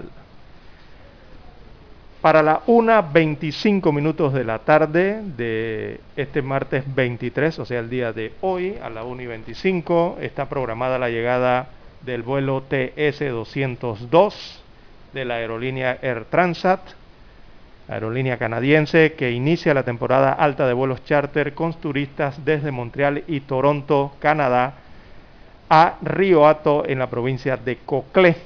Así que llega un Airbus 321 Neo, capacidad de 200 pasajeros. Y con este vuelo entonces se da inicio a los vuelos turísticos eh, de canadienses hacia la ribera Pacífico, hacia el área pacífica entre las provincias de Panamá Oeste y Coclé principalmente. Eh, a este único aeropuerto internacional que está en las provincias centrales, que es el Scarlett Martínez, y arranca así la temporada entonces tan esperada para la reactivación del turismo en esta región central del país, allí en las costas del Pacífico, o repito, la ribera del Pacífico como se le conoce, toda esta área que va desde Chame hasta Riohato, eh, con sus diferentes hoteles ¿no? de, playa, que son un resort de estos todos incluidos, y atraen entonces la atención de miles eh, de estos turistas eh, de la, del cono norte del continente, eh, y de las aerolíneas eh, canadienses sobre todo, ¿no? Así que el vuelo, repito, llega a las 1.25 minutos de la tarde de hoy al Aeropuerto Internacional de Río Hato y allí estará descendiendo entonces eh, los turistas. Hay programado una especie de acto de, para el recibimiento con el reinicio entonces de operaciones tanto de esta compañía Air Transat y en diciembre inicia operaciones, reinicia más bien operaciones la otra compañía que se llama Wings, que son las que traen entre ambas eh, turistas desde Canadá hacia estas playas y también hacia otros puntos del de, eh, interior del país.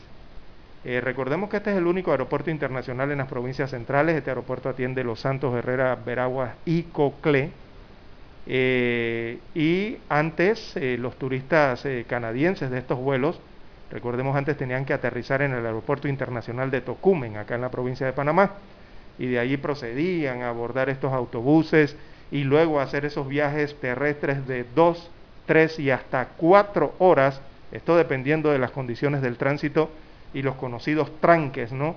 que se generan en la vía panamericana. Todo esto lo tenían que soportar estos turistas pero ahora eh, aterrizan de forma directa en la provincia de Coclea, y en el aeropuerto Scarlett Martínez en Río Hato, y en menos de 10 minutos ya están en los hoteles de la zona turística de la costa del Pacífico coclesana. Y es más, eh, allí llegan eh, turistas que van a diferentes hoteles, a hoteles como, vamos a mencionar sus nombres, esos turistas bajan y se van a hoteles, el Sheraton Bijao, se van al Río, se van al Playa Blanca, se vayan al Decameron, se van al Buenaventura. Inclusive eh, sé de casos de turistas canadienses que toman estos vuelos charter, que aterrizan en Río Hato y se hospedan en el hotel Playa Bonita, acá en Arraiján. Hasta acá vienen a dar, eh, en Panamá Oeste, cercano a la capital, y también en hoteles de Coronado, allá en Chame, y en hoteles de Pedací, en la provincia de Los Santos. Así que así se genera economía y se genera turismo también eh, para las provincias del interior del país. Y es más, eh, para darles a conocer, porque yo veo que las autoridades no les explican estas cosas a, eh, a los ciudadanos, sobre todo a los de las provincias de Coclé y provincias centrales.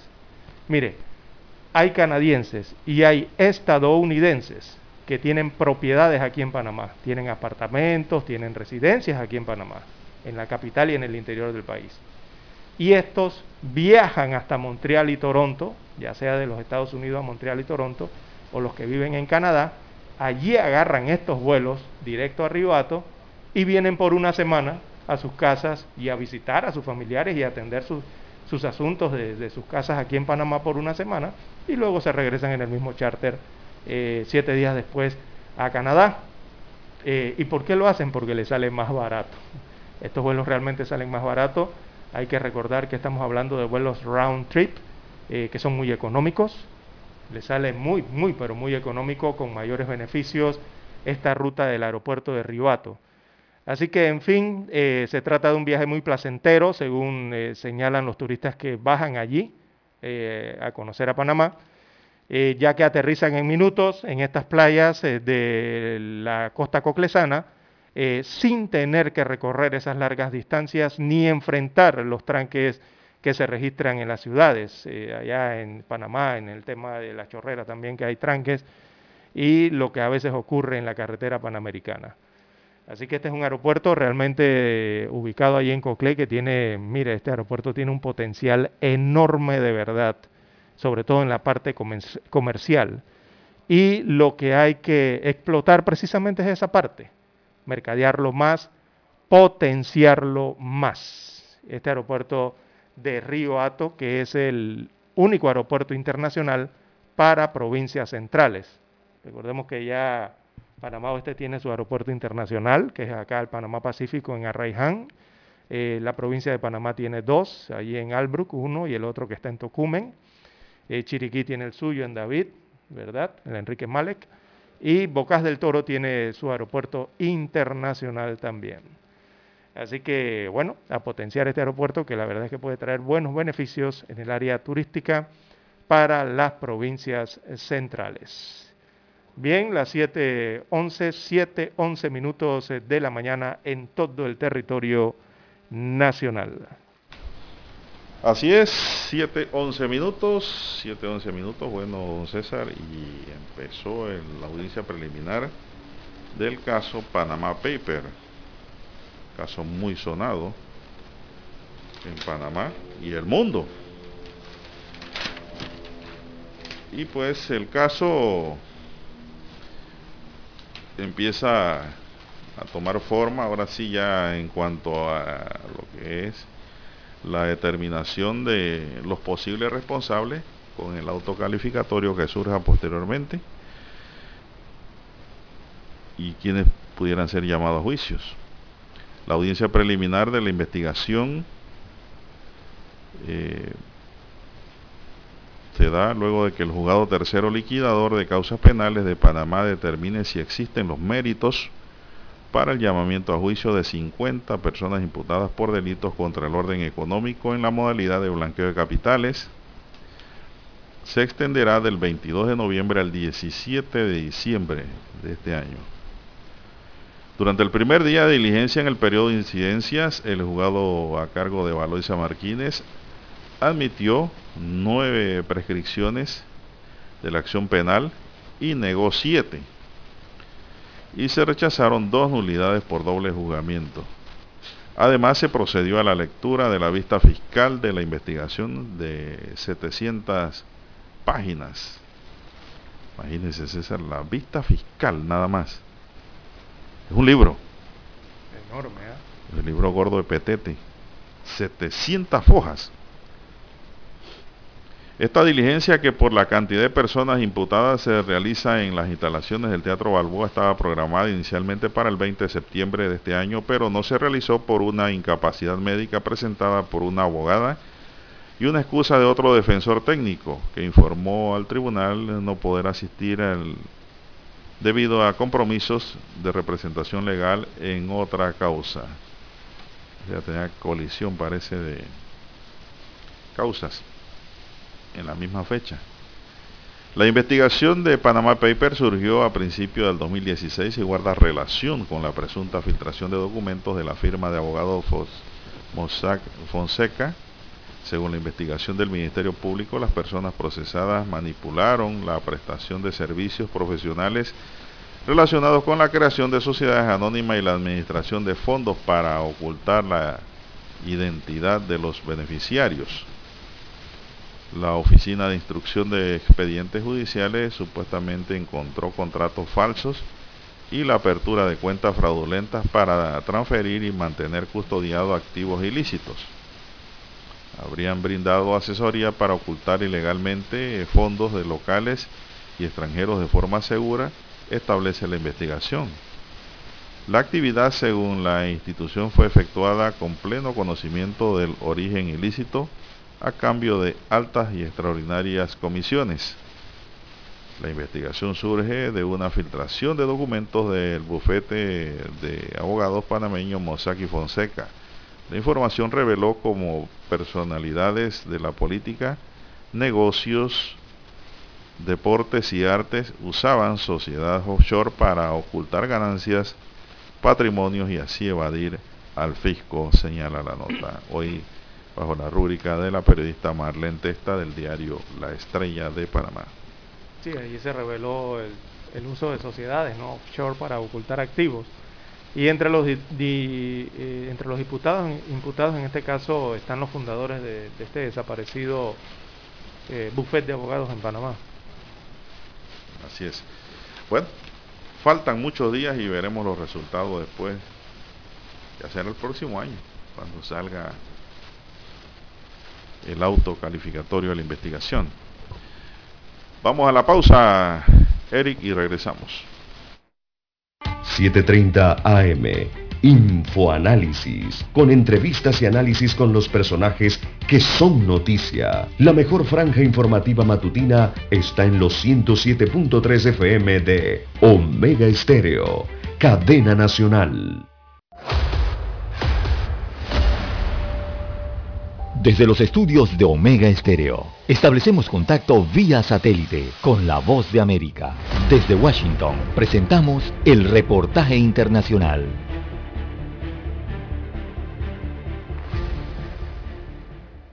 La anunciada salida de Nicaragua de la Organización de los Estados Americanos, la OEA, un proceso que dura dos años, no altera la agenda de la próxima reunión del Consejo Permanente del organismo regional, donde está prevista una apreciación colectiva de la crisis nicaragüense. Sin embargo, esta decisión del gobierno, según expertos en temas internacionales, sí cambiará el resultado de ese encuentro, ya que los estados tendrán vía libre para convocar a una asamblea extraordinaria de cancilleres para determinar si suspenden a Nicaragua del organismo. Hay de Castillo de la Organización Nicaragüenses en el Mundo explicó desde el exilio en Washington, D.C. puede ser, eh, va a ser aceptado eh, esa denuncia en un plazo de dos años, pero que durante este periodo, digamos hasta 2023, prácticamente el Estado de Nicaragua está obligado a cumplir con todas sus obligaciones. Puede no estar presente, en una comparecencia de prensa la semana pasada, el canciller nicaragüense Denis Moncada Colindres informó que por orden del presidente Daniel Ortega le comunicó al secretario general de la OEA, Luis Almagro, que Nicaragua denunciaba la carta constitutiva del organismo, con lo cual se daba por terminado el vínculo con la OEA. El mayor en retiro del ejército de Nicaragua, Roberto Sancán, sostiene que el gobierno sandinista intenta adelantarse a lo que considera será una inevitable suspensión del país de la organización. Es lo que hace el, picadito, ¿no? Que después de hacer escándalo en la fiesta dice, mejor me voy antes que me corran. Exactamente eso es lo que está haciendo Daniel Ortega. Salir de la OEA después de, la vapuleada que ha venido sufriendo no solo en la última asamblea de cancilleres, sino en las anteriores eh, eh, sesiones del Consejo Permanente. Por su parte, el ex embajador de Nicaragua ante la OEA, Edgar Parrales, manifestó su opinión a La Voz de América. Y ellos cometen, no sé si es el error o en todo caso el, el, el abuso de hablar al mismo tiempo de renuncia y de renuncia. La renuncia no cabe en absoluto en los tratados internacionales. Pese a que Nicaragua anunció su salida del organismo, esta no sería oficial y efectiva sino hasta noviembre de 2023, ya que el proceso dura dos años, por lo que la suspensión puede producirse antes de finalizar ese periodo. Además, durante ese lapso, el gobierno deberá cumplir con todas sus obligaciones políticas y financieras con el organismo regional. Daliana Ocaña, Voz de América, Nicaragua. Escucharon vía satélite desde Washington el reportaje internacional. Para anunciarse en Omega Estéreo, marque el 269-2237. Con mucho gusto le brindaremos una atención profesional y personalizada. Su publicidad en Omega Estéreo. La escucharán de costa a costa y frontera a frontera. Contáctenos 269-2237. Gracias. Omega Stereo tiene una nueva app. Descárgala en Play Store y App Store totalmente gratis. Escucha Omega Stereo las 24 horas donde estés con nuestra aplicación totalmente nueva. Omega Estéreo, 40 años innovando.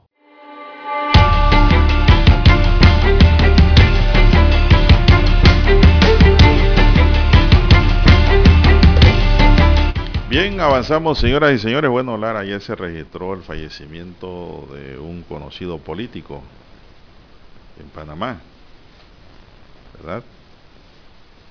Eh, un exalcalde de Chame. ¿Todavía? ¿No da usted con a quién me refiero? Exalcalde de Chame. Sí, señor. El señor Euclides Mayorga, ex representante y ex alcalde, muy conocido allá, en Chame, en el oeste, un panameñista. Murió repentinamente, Lara. Lo más probable es que esos son los ataques del corazón, ¿no? Que hay muchos en esta época. Así que pues falleció el distinguido político. En el periodo pasado su hija fue la alcaldesa, eh, Nieve Mayorga. Y recuerdo yo que él me dijo en un café que nos tomamos por allá por Chame, recuerdo claramente Lara, que decía que él, gana, él iba a ser diputado en esta que pasó, que le dieran el caballo que tuviera si, con una pata, nada más dice que me den el caballo que tenga una pata. Yo gano la curul. No ganó. No ganó la curul. Porque es un, era un hombre muy conocido en, y de muchas amistades allá en el área de Chame. Era un caballero que no le decía a usted como político que no. Por lo menos le daba muchas esperanzas a responder y a satisfacer sus necesidades. Bueno, pasa su alma don Euclides Mayorga, hombre. Así que estuvo detenido también Lara por una venta de tierra que hubo allá. ¿Se recuerda ese caso? Sí, sí, sí. Ha estado en la palestra pública en muchos casos sonados en el oeste, en aquel tiempo, en el oeste de la provincia de Panamá, en aquel tiempo. Sí, cómo no. Pero él salió y se reivindicó políticamente, ¿no? Así es. Aquí dice un oyente, buenos días, del 9073, ¿cree usted que mejoren los precios o que las cadenas extranjeras vengan a buscar ganancias? Bueno, si se crea la competencia, por lo menos algo se consigue, ¿no? Por lo menos yo estoy buscando estas farmacias nuevas que hay, hay una, varias cadenas que hay una inclusive que tiene un eslogan que dice, si usted me trae el precio de su medicina de otro lado, aquí se la mejoramos. Imagínese usted. si no hay ganancia en el camino que usted pueda darse el lujo de dar esa oferta. Sí, ahora hay que ver también si el, tema de qué tipo de medicamentos pueden ser, si son medicamentos genéricos. Digo, dentro del mercado hay una oferta variada, ¿no? En los que se incluyen los medicamentos genéricos y, y, lo que conocemos en Panamá como los medicamentos de marca, como le llamamos aquí, ¿no? Dice, hay que ver también todas esas aristas. Pregunten a Nicaragua cómo allá los medicamentos son 300% más bajos que en Panamá. Bueno, de por allá viene la cadena de, de, farmacias que viene a pelear aquí con mejor oferta. Eso podría ser la, el tema de la gran ventaja de la negociación que usted señala, don Juan de Dios, o, la, o la otra, que es la compra centralizada de medicamentos, el versus, ¿no? La negociación eh, que uno incluso hasta utiliza a la ONU eh, dentro de una bolsa de, precios de medicamentos que ellos tienen para lograr precios más bajos. Dice el oyente, así mismo como se compran la vacuna, se puede comprar los medicamentos, me escribe aquí, es el mismo método. Eh, sí, algo parecido. Así dice el oyente. Bueno, ¿y qué más tenemos, César? Son las 7.24 minutos en su noticiero Mega Estéreo. ya que hablamos de precios, eh, cuando uno ve afuera, don Juan de Dios, el precio del trigo, el precio del petróleo. Eh, bueno, uno se preocupa también como, el, como lo que está ocurriendo con el precio de los medicamentos aquí de forma interna. Pero esto es afuera, amigos oyentes. El precio del petróleo vuelve al alza tras ceder en algunos días. Así que se recuperaron el lunes los precios después de 10 días difíciles. El barril del Brent del Mar del Norte para entrega en enero terminó en Londres con una alza del 1,02% bueno, se eleva el precio a 79 eh, dólares. En Nueva York, el barril del West Texas, que es la medida para la mayoría de los países de América Latina, ese subió 1,06% para terminar en 76 dólares con 75 centavos la cotización. Y cuando vemos allí también en estos numeritos el trigo, en esas cotizaciones, bueno, el trigo ha cerrado en su punto más alto, eh, los precios del trigo alcanzaron en Chicago los niveles, eh, estos son niveles inéditos en los últimos nueve años. Eh, en varias regiones del mundo, incluido Estados Unidos y Canadá, el precio del trigo volvió a subir el lunes a 8,5950 de dólares por bushel por primera vez. Y este precio ha subido por primera vez, rebasa estos límites para llegar a, este, a esta cifra desde el año 2012. Imagínese usted por dónde va el trigo ya. Bueno, 7.25, como Esperemos que se mejoren las cotizaciones. Bueno, nos llega información aquí que de al menos 46 personas, 12 de ellas menores de edad, fallecieron esta madrugada en Bulgaria cuando se prendió el autobús en el que viajaban. En la autopista, una autopista local y muchos pasajeros quedaron atrapados dentro del bus. Lara, esto nos recuerda el 8B03. Sí, horrible esa situación. Es en Kopje. Eh, esto es tras pasar, eh, estos iban o venían de, de pasar unos días en Estambul, Turquía, y ocurrió este trágico accidente. Solo siete personas sobrevivieron a ese trágico incendio, don Juan de Dios. Eh, en el que murieron 45 de los que viajaban en este autobús en Bulgaria. Son las 7.27 minutos, dice Eric que ya está aquí. Sí, se nos acabó el tiempo. Don Eric Pineda nos acompañó en el tablero de controles. En la mesa informativa les acompañamos. César Lara. Y Juan de Dios Hernández Sanjur. Gracias, señoras y señores. Sigan escuchando Megesterio porque ya viene el equipo de Infoanálisis. ¿El hongo se ha convertido en tu mejor compañía? ¿Por qué no te cambias a una buena? Hongosil, lo más efectivo para hongos en pies y manos. Cuando sientas mal olor y picazón, Hongosil ungüento es la solución. Para hongos rebeldes, aplicar Hongosil solución dos veces al día. Cambia el hongo por Hongosil. De venta en todas las farmacias del país. Distribuye Laboratorio Guadalupe. Hasta aquí, Noticiero Omega Estéreo Continúe con la mejor franja informativa matutina en breve, Infoanálisis. En la vida hay momentos en que todos vamos a necesitar de un apoyo adicional. Para cualquier situación, hay formas de hacer más cómodo y placentero nuestro diario vivir.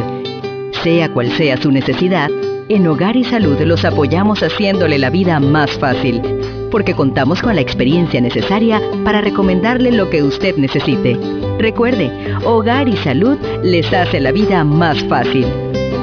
Visite nuestras nuevas sucursales en Villa Zaita al lado del Super 99 y en Cativa Colón al lado del Super Extra. Estamos abiertos en todas nuestras sucursales del país y le hacemos entrega de forma gratuita en Panamá Centro. Para mayor información, puede consultar en Instagram y Facebook. Disfruta de una semana llena de sorpresas y precios especiales del 22 al